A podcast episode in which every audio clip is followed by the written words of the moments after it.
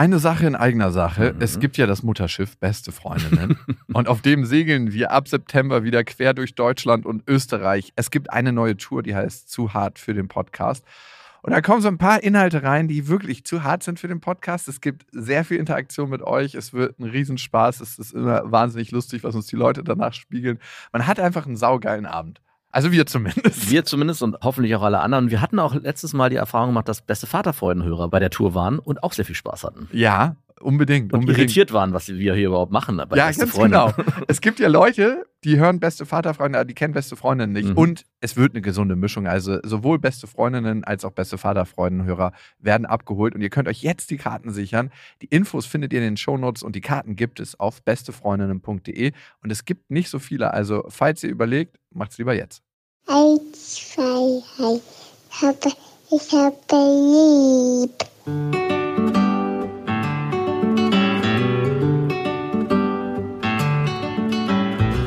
Das sind beste Vaterfreuden. Keine bösen Wörter. Die Fremde, alte Schöpfe. Setz dich bitte hin. Der langweilige Podcast übers Kinderkriegen mit Max und Jakob. Hallo und herzlich willkommen zu Beste Vaterfreuden. Hallo und heute, aufgrund einer Hörermail, wollen wir die Frage klären, wie sehr darf das Kind im Mittelpunkt stehen? Mm. Und ich glaube, wir fangen gleich mal an. Von Marina, von Marsha kommt die Hörermail. Hallo ihr zwei, habe gerade eure letzte Folge gehört, in der Leila unter anderem auch über die bedürfnisorientierte Erziehung redet. Ich bin Kindersporttrainerin für ein- bis zweijährige und drei- bis fünfjährige. Mhm. Meine Kurse finden überall in Berlin statt und gefühlt 90 Prozent aller Eltern in den hippen Gegenden, Prenzlauer Berg, Kreuzberg, Mitte etc. erziehen ihre Kinder nach dem Bedürfnis ihrer Kinder. Hm. Ich glaube, der Großteil der Eltern sind sich noch nicht dessen bewusst, was die Auswirkungen ihrer Erziehung sind. Leider bedeutet eure Erziehung, dass eure Kinder mich nicht respektieren, mein Nein nicht respektieren, wenn ich eine Aufgabe erteile oder absolut nicht auf mich hören wenn ich in die Außenbezirke in Berlin gehe und dort unterrichte, sieht es ganz anders aus. Kinder, die mit viel weniger Luxus aufgewachsen sind und teilweise schwierige Hintergründe haben, wissen, dass es bestimmte Regeln gibt und wann ein klares Nein auch nicht diskutiert wird. Wahrscheinlich, weil es danach eine Klatsche gibt. Ja, wahrscheinlich. Dort nehmen aber die Kinder zu Hause auch nicht übermäßig viel Raum ein, weil er auch nicht da ist. Nein, Gott.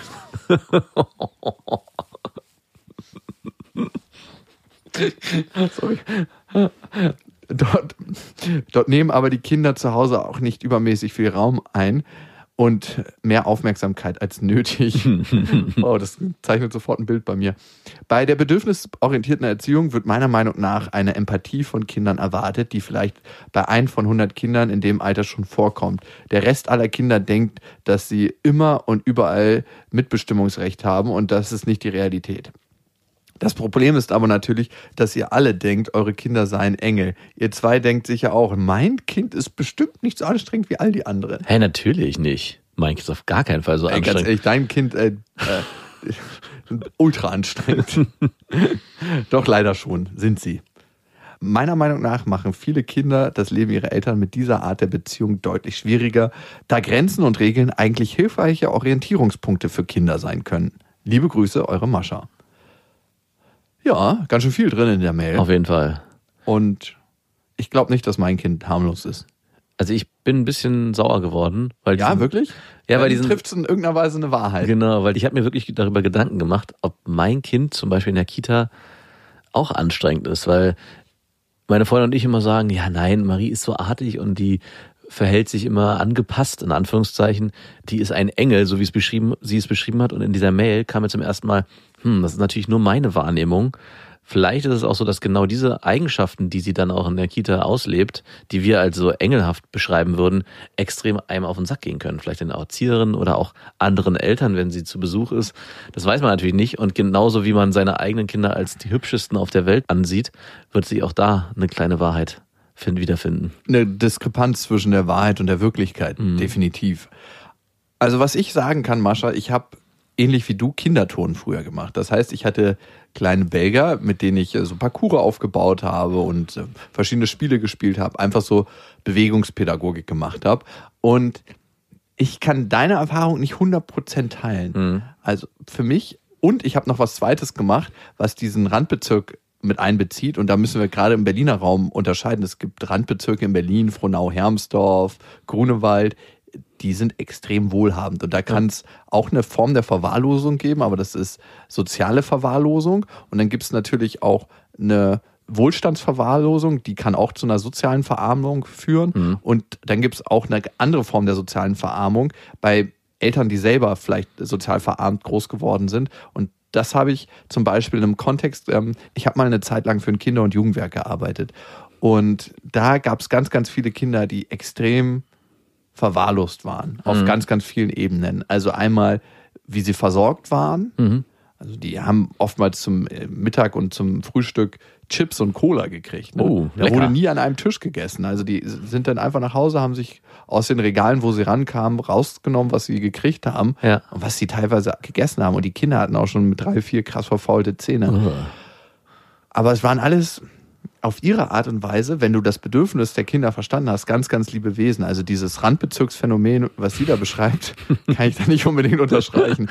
Die Kinder waren extrem grenzenlos. Das heißt, wenn du das erste Mal reingekommen bist in die Einrichtung und die kannten dich nicht, haben die sofort, kamen die an und haben sich an deinen Hals geschmissen und wollten ähm, umarmt werden, wollten auf den Arm genommen werden, weil ihnen genau dieses Körperliche gefehlt hat. Haben die dich Und- dann auch mit den verfaulten Zähnen direkt vor den Augen er hat angelegt? nicht alle verfaulten Zähne, aber ey, wenn so ein kleiner Drei- oder Vierjähriger Ja, ankommt weiß. und der hat, ist nicht in einem Pflegezustand, weil er einfach das nicht anders von zu Hause mitkriegt, da hatte ich jetzt nicht Ekel oder so, da habe ich einfach gemerkt, das sind kleine Kinder, die müssen aufgefangen werden. Mhm. Ne?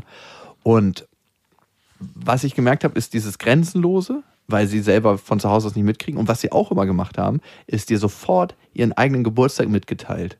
Ja. Ach krass. Weil, der die Eltern den so oft vergessen hatten. weil der nie eine Rolle gespielt hat. Genau. Genau.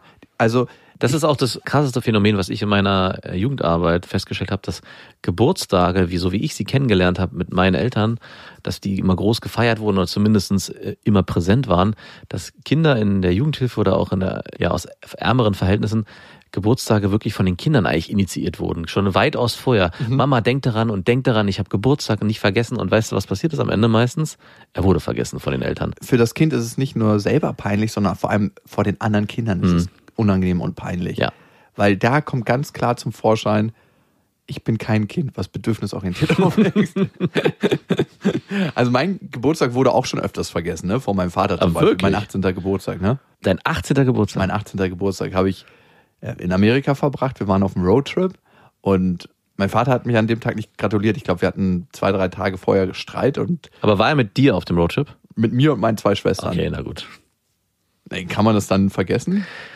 Ist noch was anderes. Ich finde es noch was anderes, als wenn er, wenn du in Amerika alleine gewesen wärst, ja, mit 18 und dann deine Eltern oder dein Vater deinen Geburtstag vergisst. Ich weiß nicht, ich finde, dann ist seid ihr zusammen und dann ist es für mich eine männliche Eigenschaft, dass man mal den Geburtstag von, Aber es ist ja auch nur ein Symptom von nachlässiger ja. Erziehung. Ich würde jetzt nicht sagen, dass ich nachlässig erzogen wurde, in keinster Form, aber trotzdem gab es so eine Form bei mir auch in meinem Aufwachsen. Und dann gab es, um auf die bedürfnisorientierte Erziehung zurückzukommen, im Kinderturn, das waren Kinder aus einem sehr wohlhabenden Kontext. Und da habe ich beides erlebt. Kinder, die mega gut erzogen waren und die gut gehört haben. Und dann gab es immer diese kleinen Ausrasterjungs, die die Hose runtergezogen haben und meinten, andere Kinder von hinten bumsen zu müssen Was, was die verhaltensgestört waren schon. Und die Eltern, wenn ich denen das gespiegelt habe, waren immer total überrascht. Denn dann haben die, was, der ist doch so zu Hause total lieb. So ein bisschen wie die, wir hatten, mein Vater hat ja viel mit Häusern in Kreuzberg und Neukölln zu tun. Mhm. Da hast du es oft gehabt, früher in den 90er Jahren und auch in den 80er Jahren, dass so richtig große Familien in Zwei-Zimmer-Wohnungen gelebt haben. Ja. Und zu Hause waren die Kids immer total anständig, aber sobald die auf der Straße waren, waren die die asozialsten Kinder der Welt. Mhm. Und die Eltern zu Hause, wenn man denen das gespiegelt hatte, waren auch mal total überrascht, was meine Kinder, das muss ich jetzt regeln. Und du hast gemerkt, Gewalt ist deren Instrument, das zu regeln. Ah, das heißt, sie haben sich dann draußen den Raum gesucht, den sie zu Hause nicht bekommen haben. Ja, und ich denke, heutzutage versuchen viele Eltern sehr, sehr viel richtig zu machen. Eltern, die sich in irgendeiner Form belesen haben. Aber da gibt's auch für und wieder. Also, Mascha, das, was du in deiner Gruppe, in deinem Kontext mag auf jeden Fall wahr sein. Ich selber, für mich, habe andere Erfahrungen gemacht.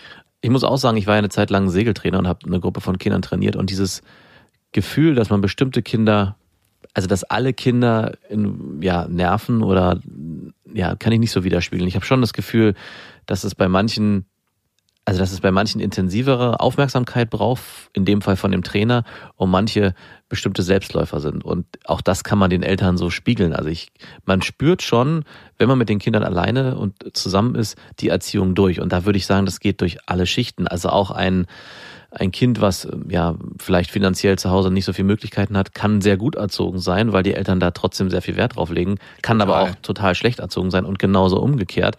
Ein Kind, was mit großem Wohlstand aufwächst, kann extrem nervig sein, weil es eigentlich immer alles kriegt, kann aber auch genauso in die andere Richtung extrem erzogen sein, dass es als einziges am Tisch, und das habe ich mal erlebt, wirklich mit Messer und Gabel da saß, gegessen hat und hat die ganze Zeit nicht geredet, sondern sogar gewartet, bis alle fertig waren, obwohl alle Kinder schon um den Tisch rumgerannt sind und ist dann erst aufgestanden, nachdem es gefragt hat, ob es aufstehen darf. Also das habe ich oh, zum Beispiel tolles auch erlebt. Kind, ganz, mhm, ganz super. tolles Kind. ja, und als Erzieher mag das Sinn machen oder als Betreuer so ein Kind in der Gruppe zu haben und auch das ist wahrscheinlich sehr, sehr angenehm.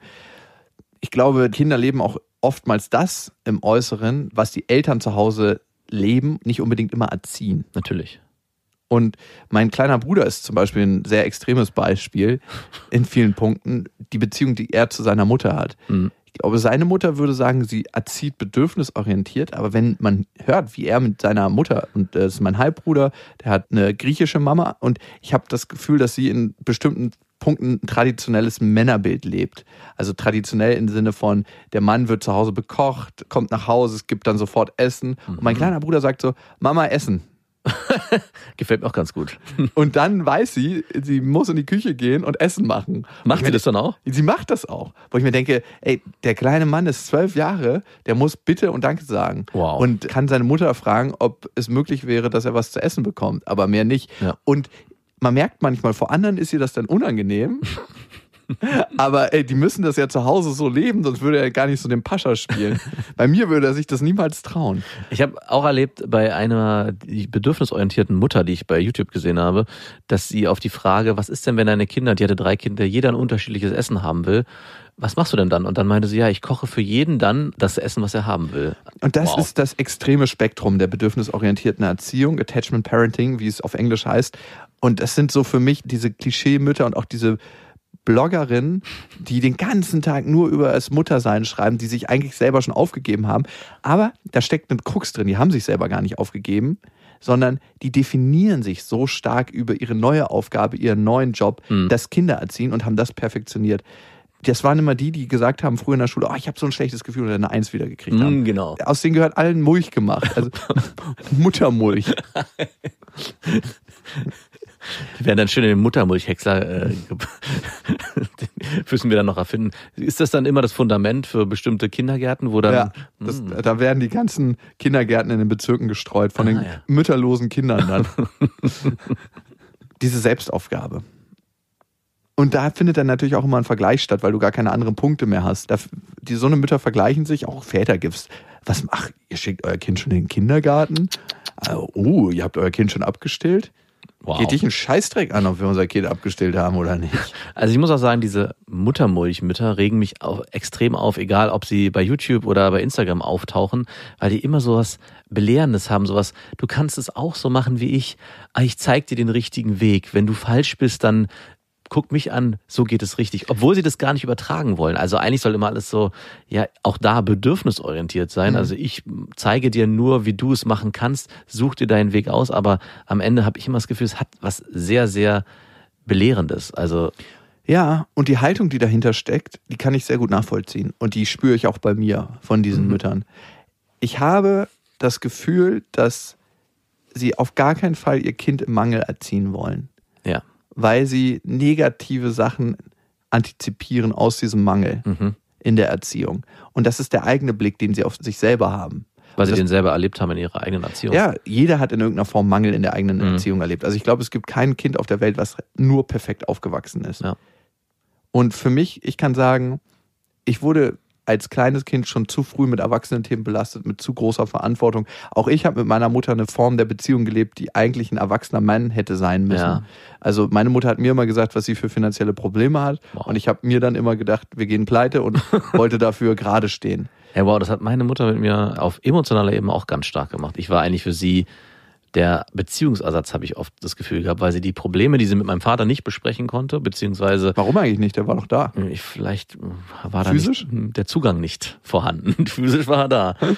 Und ich musste das dann immer irgendwie ertragen und habe immer das Gefühl gehabt, wer bin ich hier eigentlich? Und habe dadurch vielleicht ein sehr feines, empathisches Gespür entwickelt, aber auf der anderen Seite auch gelernt, mich aus Situationen rauszuziehen, wenn ich keinen Bock habe. Also wenn Stimmt, das fällt mir immer noch auf bei dir, dass du dich manchmal nicht gerade machst für bestimmte Themen. So, ich, ja, dass ich so denke, wegblocke. Du duckst dich so richtig Mhm. weg. Und das ist was, worauf ich total allergisch reagiere. Komischerweise, weil meine Mutter sich gefühlt bei manchen Themen weggeduckt hat, Mhm. weil sie es zu der Zeit nicht anders konnte. Ich mache ihr da auch keinen Vorwurf draus, weil sie hat zu der Zeit, Mhm. wo sie mich erzogen hat, ihr Bestes gegeben. Und das war gut genug, um daraus werden zu lassen, was ich heute bin. Und das ist auch dieser Mangelblick, ne, Mhm. den wir haben und den auch viele Muttermulchmütter haben, ne? Diesen Mangel nur. Ja. Aber es entstehen auch Qualitäten daraus. Also ich habe auch lange gebraucht, selber zu erkennen, dass genau diese Schwächen, die mir meine Mutter mitgegeben hat, auch eine Form der Stärke sein kann. Nur dass man sie vielleicht ein bisschen ja transferieren muss oder ummünzen muss, dass es auch wirklich eine Stärke ist. Und Ich kann mich gut aus stressigen Situationen zurückziehen. naja, zum Beispiel kann ich mich sehr gut dann auf mich selbst besinnen und sagen, ich muss brauche Zeit für mich, um dann wieder neue Kraft schöpfen zu können. Also ich glaube, Nach sechseinhalb Monaten. Nach sechseinhalb Monaten. Ich glaube, das ist eine Sache, die bei dir ganz anders funktioniert. Ich glaube, wenn du eine Stresssituation hast, dann stürzt du dich mit allem drauf, was geht. Also du gehst voll nach vorne Es brennt. und spreche, genau, es brennt, ich muss da rein. Und ich bin so, mm, ich gucke mir lieber von außen an und halt den Schlauch.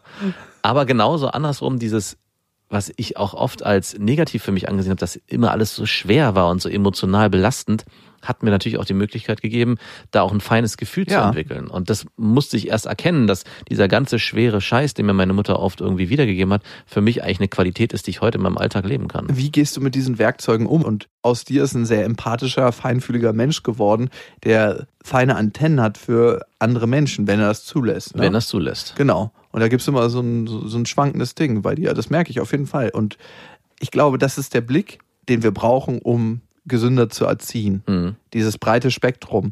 Selbst wenn ich nicht dieses extreme bedürfnisorientierte Erziehen lebe Ja. und meinem Kind sagen, hey, Papa geht jetzt zur Arbeit, tschüss. Papa kann ich jetzt nicht auf den Arm nehmen, weil er keine Lust hat. tschüss. Dass daraus auch Qualitäten der Selbstständigkeit wachsen können. Mhm. Das merke ich bei mir, dass ich da Schwierigkeiten habe. Also ich handle auf jeden Fall aus dem schlechten Gewissen noch immer heraus, dass ich eigentlich noch mehr da sein möchte. Also ich weiß, dass ich meine beiden Wochenendtage, wenn ich da bin, und ich bin in letzter Zeit relativ häufig da, meiner Tochter eigentlich widme. Vom morgens aufstehen bis abends ins Bett gehen, 18 Uhr. Wow. Da ist mein Handy dann auch weg, Wow.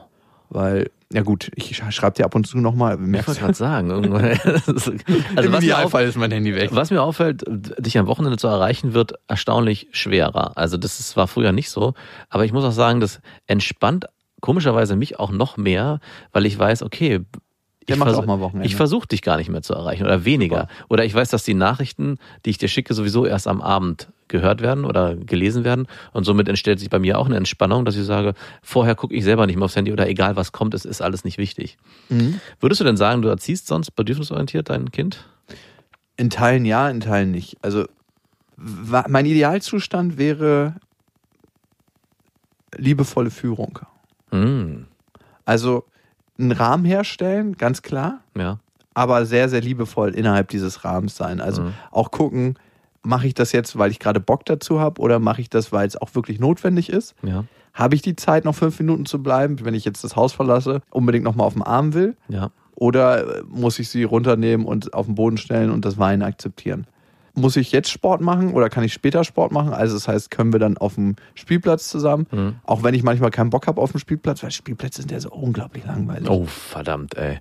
Gerade wenn die noch so klein sind wie deine das und noch nicht richtig klettern können und du bei allem immer mithelfen musst. Ja, wirklich, man ist wirklich, überall hält man die Sicherungsleine. Wirklich. also mir macht das, oder denn das vierte Mal schaukeln. Dann schaukelst du da eine Viertelstunde. Hui, hui. Das macht, ist auch schön in Teilen, aber es ist auch einfach mal krass langweilig. Auf jeden Fall. Kann ich nur bestätigen. Und da muss man natürlich immer wieder seinen inneren Schweinehund überwinden. Kindererziehung ist in manchen Punkten wie Sport. Auf jeden Wie Fall. Sport, den du nicht magst. Also ich erlebe das nämlich auch bei mir, weil ich mich lange Zeit auch damit beschäftigt habe, erziehen wir unsere Kinder bedürfnisorientiert. Und ich würde schon sagen, dass wir das machen. Aber es gibt immer wieder Situationen, wo ich selber auch merke im Alltag, ich würde mir eigentlich in bestimmten Phasen gerne noch mehr Zeit nehmen. Zum Beispiel mit meiner großen Tochter ins Spiel zu übergehen, dass ich mit ihr wirklich bewusst bestimmte Spiele spiele, sei es Gesellschaftsspiele oder auch Puppenhaus, also Rollenspiele. Aber auch, Spiel ist natürlich so schmutzig. Punkte Kinder. ich spiele dann auch immer die böse Mama. Mama kommt nach Hause und hat wieder schlechte Laune, weil sie ihre Bedürfnisse nicht ausdrücken kann. Papa ist hier der Gute, oder? Ja, Papa. Papa macht erstmal ein Schläfchen auf der Couch, weil das Leben so anstrengend ist. Darfst du, Papa? Und Natürlich gibt es Phasen in meinem Leben, wo ich denke, ah, ich müsste noch mehr machen, aber dann erlebe ich zum Beispiel, wenn ich mich, und ich bin nicht der am Wochenende sein Handy von morgens bis abends weglegt, sondern wenn wir viel unternehmen, dass ich dann zwischendurch auch sage, Papa setzt sich jetzt auf die Couch und guckt in sein Handy und er hat jetzt keine Zeit zu spielen. Auch wenn meine Tochter vielleicht zwei Minuten bettelt, und was dann entsteht und was eine Zeit lang mir auch so ein bisschen das schlechte Gewissen nimmt, ist, dass dann eine eigene neue Form des Spiels entsteht. Also dass sie für sich sich selber beschäftigt, sich selber zum Puppenhaus begibt und ihr eigenes Spiel Mm, entwickelt und dann da eine Stunde lang rumspielt. Und dann frage ich mich schon, was wäre gewesen, wenn ich mich da jetzt vorher bemüht hätte, das Spiel auf sie draufgemünzt und wir was gespielt haben, was vor allem ich konstruiere. So ist es dann nämlich meistens, weil mit Kindern erlebe ich zumindest so, dass wenn sich die schon stark an den Erwachsenen orientieren, gerade an den Eltern und dann meine Tochter das auch immer mehr einfordert. Papa, mach mal jetzt das oder was passiert jetzt? Und Du wenn bist der Clown. ich bin dann der Clown. Und so entsteht was Neues, nämlich, dass sie lernen muss, dass ihr Bedürfnis, was sie auf mich übertragen hat, in ihr eigenes übergeht, nämlich selbst was zu kreieren, was sie dann selber auch erleben und spielen kann. Erziehen wir kreativere Kinder, wenn wir nicht bedürfnisorientiert erziehen? Das ist eine Frage. Mhm. Ich glaube, es gibt einen Mittelweg. Mhm. Wie es nicht nur eine Wahrheit gibt oder wie immer eine Qualität auch meistens was Negatives nach sich zieht, ne? Also beziehungsweise was Positives und was Negatives, dass das Spektrum oftmals zusammengehört. Und im eigenen Spiel entsteht auch eine ganz starke intrinsische Motivation. Wenn ich die immer nur von außen gleich erfüllt kriege, kann was entstehen, dass ich ein Mensch werde, und das ist jetzt nicht empirisch bewiesen, sondern das ist eine Vermutung von mir, der seine Befriedigung oftmals im Außen findet Mhm, genau. und auch versucht dort zu erfüllen. Und das ist zum Beispiel etwas, was ich bei meiner Tochter eine Zeit lang auch erlebt habe, dass ganz oft sie es nicht geschafft hat, dann alleine ihr Bedürfnis zu befriedigen, sondern von außen was kommen musste. Und ich kenne es auch von vielen Eltern, die dann sagen, ah, die schafft es nicht alleine zu spielen. Mittlerweile spielt meine Tochter unglaublich gut alleine und aber kann auch unglaublich gut mit mir und meiner Freundin zusammenspielen. Also es hat eine gute Mischung stattgefunden. Und ich frage mich schon, was wäre gewesen, wenn wir immer in allen Situationen auf die Bedürfnisse hören. Und jetzt ich weiß, es gibt einen Unterschied zwischen Wünschen und Bedürfnisse, aber die in der einzelnen Situation immer so konkret herauszufiltern, ist oft gar nicht so einfach. Und dann frage ich mich schon, ist es der Weg, eigentlich dann doch eher einen Mittelweg zu finden aus diesem, und das sind wir schon, bedürfnisorientiert zu agieren mit unseren Kindern, gerade das erste Jahr, aber dann auch zu sagen, das Kind muss lernen, dass es, dass alle in der Familie eigene Bedürfnisse haben und auch ein Nein muss dann akzeptiert werden. Und man kann halt nicht immer springen oder auch das Kind nochmal auf den Arm nehmen, wenn es dann. oder wenn weint. Erwachsene quatschen, dann quatschen Ja, die Erwachsenen. dann ist ja mal ruhig.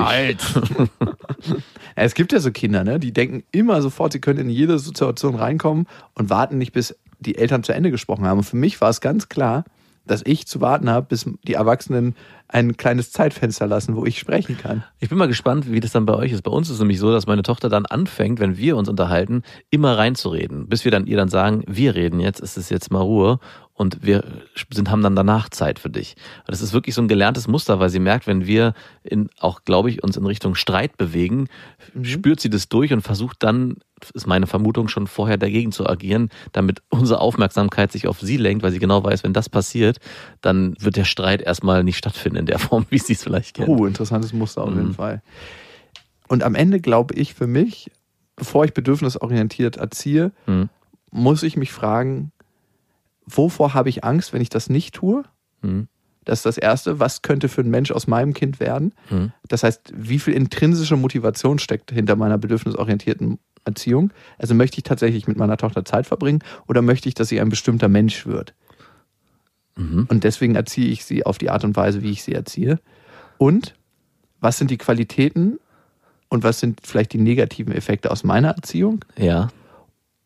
Und als nächstes, wenn man Mensch ist, der sich oft in der Erziehung vergleicht, und das mache ich für mich selber nicht so oft, weil mich interessiert es nicht so, was andere Eltern machen. Nee, mich auch nicht. Also Also es stimmt nicht ganz. Es gibt eine Zeit, wo gab eine Zeit, wo ich oft mal erfragt habe, hm, was die machen das so? Ist es vielleicht, dass man sich anguckt, wie machen das die anderen? Klar, also positive Sachen schon Mhm. und aber dann nicht zu sagen, oh Gott, ich bin so schlecht oder da muss ich jetzt auch sofort. Ah, nee, oder. das nicht, nein. Ich hatte jetzt vor zwei Tagen eine Freundin am Telefon und die hat mir wirklich eine halbe Stunde erzählt, wie toll ihr kleiner Junge ist. Der ist jetzt 16, 17 Monate.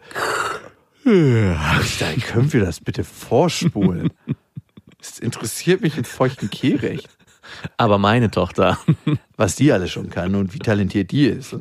Oder hörst du mich oft sagen, was sie kann und was sie macht? Bin ich da so? Jein, aber nicht störend. Also es ist auch ganz natürlich, dass man als Eltern sagt, guck mal, das ist jetzt hier passiert, sie kann laufen, sie kann jetzt sprechen, sie kann ja und nein sagen.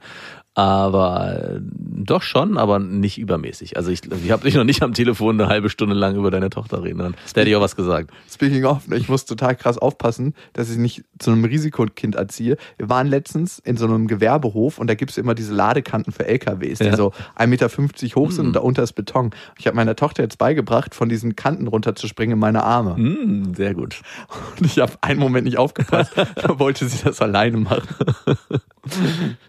Und da gab's natürlich eine riesen Streitsituation. Äh, Ich hatte letztens auch eine schöne Situation. Ich habe neben meine Tochter immer, die klettert an mir hoch und dann stelle ich sie mit den Füßen auf meine Schultern und dann sage ich, ihr soll die Arme ausstrecken. Und normalerweise halte ich sie am Becken fest und diesmal wollte ich mal gucken, ob sie es schon schaffen, so ein Kunststück zu machen, dass ich so ein bisschen die Arme weglasse und sie freistehen lasse. Nur für so ein paar Minuten. und dann ist sie mir, äh, ich habe es von meiner Freundin vertuscht, wenn sie das hört, äh, sie, ich hoffe, sie entschuldigt es, ist sie mir weggerutscht und runtergefallen. Ich habe sie dann noch geriffen bekommen, aber nur so am Arm, so halb. Und sie hat sich dann auch danach wehgetan, hat sich am Arm gefasst und ich meinte, nein, nein, ich habe sie die ganze Zeit festgehalten, aber sie ist irgendwie weggerutscht und wahrscheinlich habe ich zu doll zugegriffen. Äh, Auf YouTube gibt's so eine Perfect Dad äh, Compilation, die ihre Kinder vor so einem großen Unglück gerade noch so retten. Also ein Kind, was vor ein Auto laufen wollte. Mhm. Ja, ja. Und da gehört das rein. da gehört es auf jeden Fall rein. Ja, geil. Und vielleicht am Ende der bedürfnisorientierten Erziehung, also Mascha, danke, dass du uns auf das Thema gebracht hast. Wirklich cool. Und ich glaube, es ist immer die eigene Stringenz, mit der ich agiere. Mhm.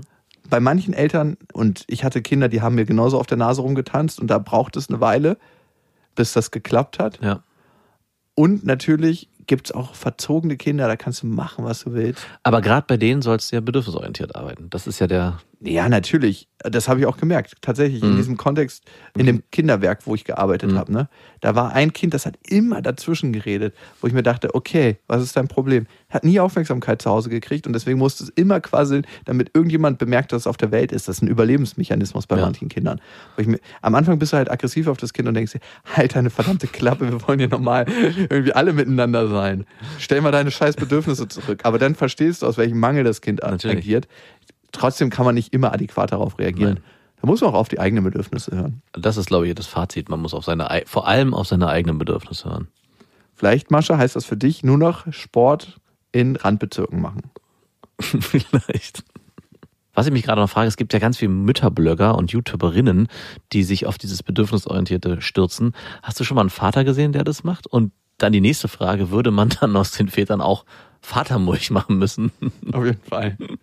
Das müsste allerdings noch anders entsorgt werden. Das dürfte nicht auf den. Sondermüll. Das dürfte nicht vermischt werden mit dem Mulch. dem Es sind Muttermulch. unterschiedliche Mulchqualitäten, die es da dann zu kaufen gibt. Gibt's auch ganz klar. Also so Väter, die total da drin aufgehen und nur noch Vater sind. Mhm. Die sind nicht mehr Mann, die sind nur Vater. Ah ja. Bei dir habe ich da manchmal Tendenzen gesehen. Naja. Aber du hast dich wieder gefangen. Mhm. Und das ist auch nur mein kleiner Blick, mein kleines Spektrum auf die Welt, der oft sehr kritisch ist. Aber gibt's tatsächlich auch. Also doch, wir waren doch mal bei einer Veranstaltung, wo so ein Vaterblogger war. Ja, aber war der bedürfnisorientiert? Ich weiß es nicht. Es lässt auf jeden Fall seine eigenen Bedürfnisse, die hat er ziemlich im Mhm, Blick gehabt. Genau. Also das ist nämlich, glaube ich, echt nochmal ein Thema, dass gerade diese bedürfnisorientierte Erziehung vor allem, ich würde jetzt hier gerne ein Klischee aufmachen, von Müttern gepredigt wird, gar nicht so sehr von Vätern. Hängt auch oft damit zusammen, dass Mütter sich eher tendenziell aufgeben für ihre Kinder und Väter öfters, würde ich sagen, noch mehr vielleicht ihren eigenen Egoismus leben. Also ich erlebe es Mhm. zumindest ganz klar bei mir, die Situation, die du vorhin beschrieben hast, dass du, äh, wenn dein Kind schreit und du zur Arbeit willst, gibt es Tage, wo ich da absolut drauf eingehe und sage, ja, okay, ich nehme sie nochmal in den Arm. Und dann gibt es Tage, wo ich sage, ich habe jetzt gar keinen Bock mehr darauf. Bitte, Tür zu, auf Wiedersehen. Ich glaube, Mütter vergleichen sich mehr auf Beziehungsebene. Und Mhm. daher kommt das. Mhm. Dieses, bin ich eine gute Mutter mache ich das alles richtig? Diese Frage stellen sich viel mehr Frauen als Männer. Mhm, Denke ich auch. Und ich glaube, daher resultiert auch, dass mehr Frauen die bedürfnisorientierte Beziehung anstreben als Männer.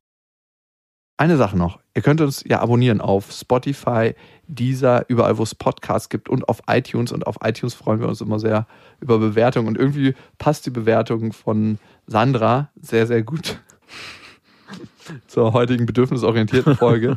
Ich bin selbst Mutter und habe mich an euren Vater-Podcast gewagt. Meine Kinder sind 15 und 13, ein Junge, ein Mädchen. Ihr hättet es einfach nicht tun sollen. Ich meine diesen Podcast. Ich finde es sehr schwer, euch zuzuhören. Ich liebe meine Kinder über alles. Trotzdem sind es nervige, egoistische, schmutzige, zeitraubende Menschlein. Geil. Ich wünschte, ihr könntet alles etwas entspannter sehen. Geweint beim ersten Schritt? Sorry, Leute, aber nein. Und du hast geweint bei dem ersten Schritt. Ich hab nicht geweint. Du ich hast hatte geweint. Tränen in den Augen. Nee, nee, nee, du hast richtig geweint. Ja, Du hast es zumindest damals so formuliert. ich hab's schon wieder vergessen. Habe ich richtig geweint? Ja. Doch, doch, ich hatte schon beide. Ja, ja, doch, doch. Du hast zwei Tränen in den Augen Mhm, zumindest. zwei auf jeden Fall. Ja, Sandra, kann ich voll bei dir sein.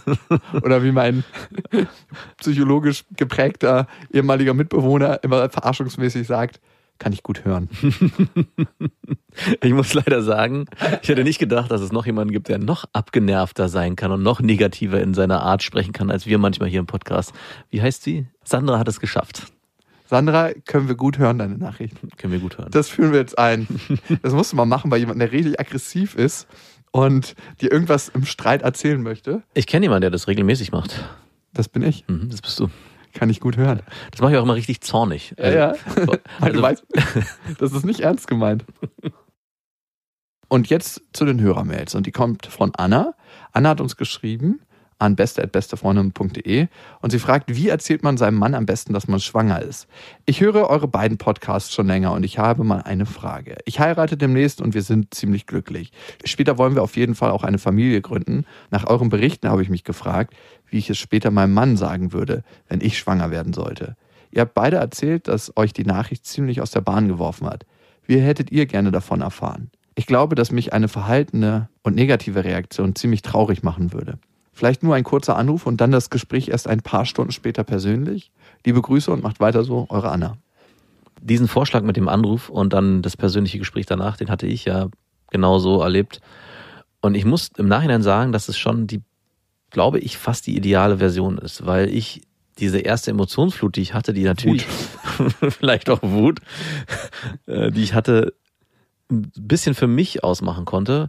Natürlich war ich einerseits auch ähm, ja glücklich, aber es war ein sehr bedrückendes Gefühl. Und dadurch, dass ich einen längeren Zeitraum dann alleine für mich war, konnte ich ganz viel mit mir selber ausmachen.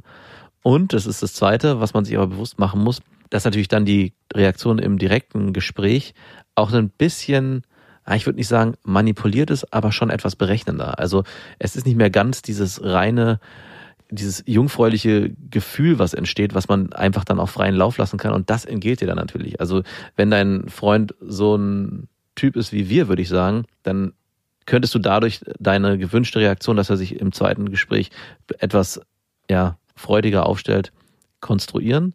Aber es wäre dann nicht so grundauf ehrlich. Im Gegensatz dazu wäre natürlich, wenn er sich wirklich freuen würde darüber, wäre, würde ich eher da immer dazu tendieren, das direkte Gespräch zu suchen und nicht vorher so einen Anruf äh, zu machen, sondern die ganz jungfräuliche Emotion auch auf mich wirken zu lassen. Weil ich finde, am Ende gehört auch, ja, wenn es negativ eingehaucht ist, gehört auch das dazu, um Mhm. dann von da aus weitergehen zu können und gemeinsam ein Gefühl dafür entwickeln, wie wir von hier weitergehen. Weil was entsteht ist, und das ist eine Sache, die mir dann ganz schnell bewusst geworden ist, dass wir ab jetzt nicht mehr alleine sind als Paar, sondern eine Verbindung eingehen, die ein Leben lang halten wird.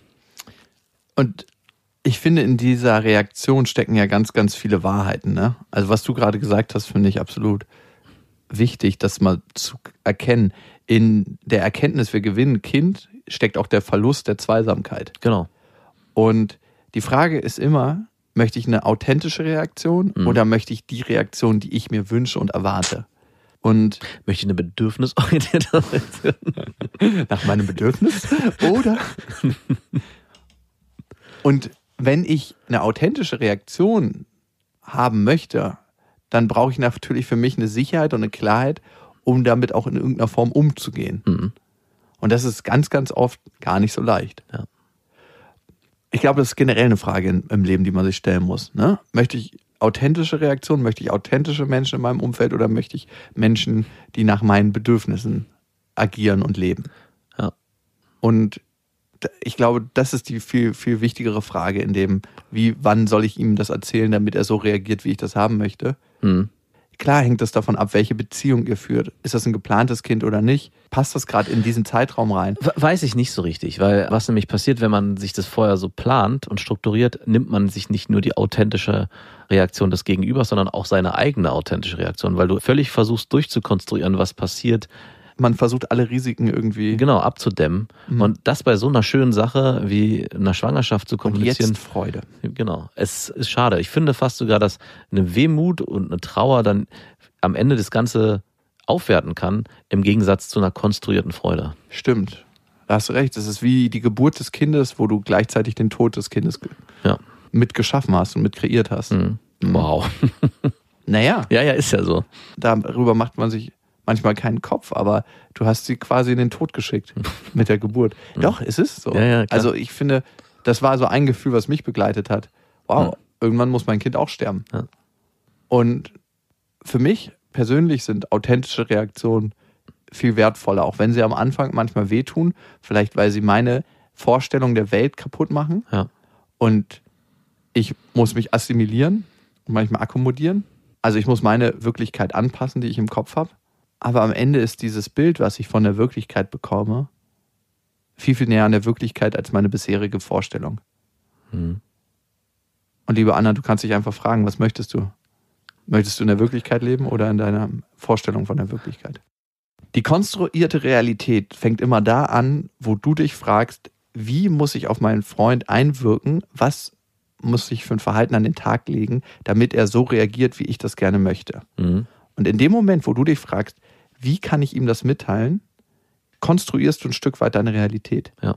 Das heißt nicht, dass bestimmte Arten, wie wir miteinander kommunizieren, wichtig sind, um gut miteinander zu kommunizieren. Mhm. Kommunikationsregeln. Aber wenn man immer in diesem, ich erzähle das auf eine ganz bestimmte Art, damit er so und so reagiert, packe ich mich selber in Watte. Ja. Und das ist auch eine Frage am Ende. Wollen wir in Watte leben? Oder wollen wir den rauen Wind des Lebens spüren? den Sturm. Stellen wir uns in den Sturm und haben am Ende ein faltiges Gesicht, was gelebt hat. Ich, ich wär, würde lieber in Sandpapier stehen. In schönen 100er oder 50er. Als kleiner Mensch über, über einen Handschleifer stolpern. Ja, immer genau. und immer wieder. Mhm, genau, so hätte ich das gern. Anna, vielen, vielen Dank für deine Nachricht. Viel, viel Glück mit eurer Beziehung. Wow. Da merkst du meinen negativen Blick mittlerweile auf Beziehung. Viel Glück. Viel Glück vorher. Nee, vielen Dank für dein Vertrauen. Also, das ist, das berührt mich jedes Mal an der Stelle. Dieses Vertrauen, was wir mit unseren Hörern haben. Und du wirst dich richtig entscheiden, da bin ich mir sicher. Denn, Ihr wisst ja, es gibt kein richtig oder falsch. denn bedürfnisorientierte Erziehung ist einfach anders. Macht's gut. Das waren Beste Vaterfreuden mit Max und Jakob. Jetzt auf iTunes, Spotify, Deezer und YouTube. Der 7-One Audio Podcast-Tipp. Hallo, ich bin Lynn. Und ich bin Leo. Ihr kennt uns vielleicht schon vom True Crime Podcast Mord auf Ex. Eigentlich sprechen wir da ja jede Woche über Verbrechen. Mhm. Aber da gibt es ja noch ein anderes Thema, das die Menschen und uns schon immer fasziniert hat. Die Liebe. Krasse Geschichten, die wirklich passiert sind. Bonnie und Clyde zum Beispiel. Cleopatra und Caesar Oder Diana und Charles. oder halt Camilla. Liebe gibt's bei True Love aber auch nicht nur im klassischen Sinne. Es geht auch um Familie, um die Liebe zum Beruf oder sich selbst oder Freundschaft. Am besten sind ja auch eh die Filme, wo dann am Ende steht, nach einer wahren Begebenheit. Mhm. Das sind so Geschichten, die kannst du dir eigentlich gar nicht ausdenken. ja. Und das gibt's jetzt eben als Podcast. Und das Ganze heißt True Love. Ja, der Name sagt's eigentlich schon. Aus True Crime wird True Love. Krasse Geschichten, Plot-Twists und verrückte Protagonisten. Es ist also in anderen Worten ein Podcast für alle, die True Crime hassen, aber auch für alle, die True Crime lieben. Macht euch bereit für ein neues Podcast-Genre, True Love. Oh, ich kann es gar nicht abwarten, euch die Geschichte zu erzählen von zum Beispiel dem Jungen, der nach seiner Mutter gesucht hat. Jahrelang, auch wenn ich wahrscheinlich dabei heulen werde. Oder die Geschichte von Sissy. Also der Film ist nichts dagegen. Ab dem 20. Oktober, überall wo es Podcasts gibt, True Love. Echte Geschichten, wahre Liebe. Voller Werbespruch, oder? Ja, aber es ist ja auch schön. Der Podcast macht ja glücklich. Ja, deswegen jetzt am besten direkt abonnieren.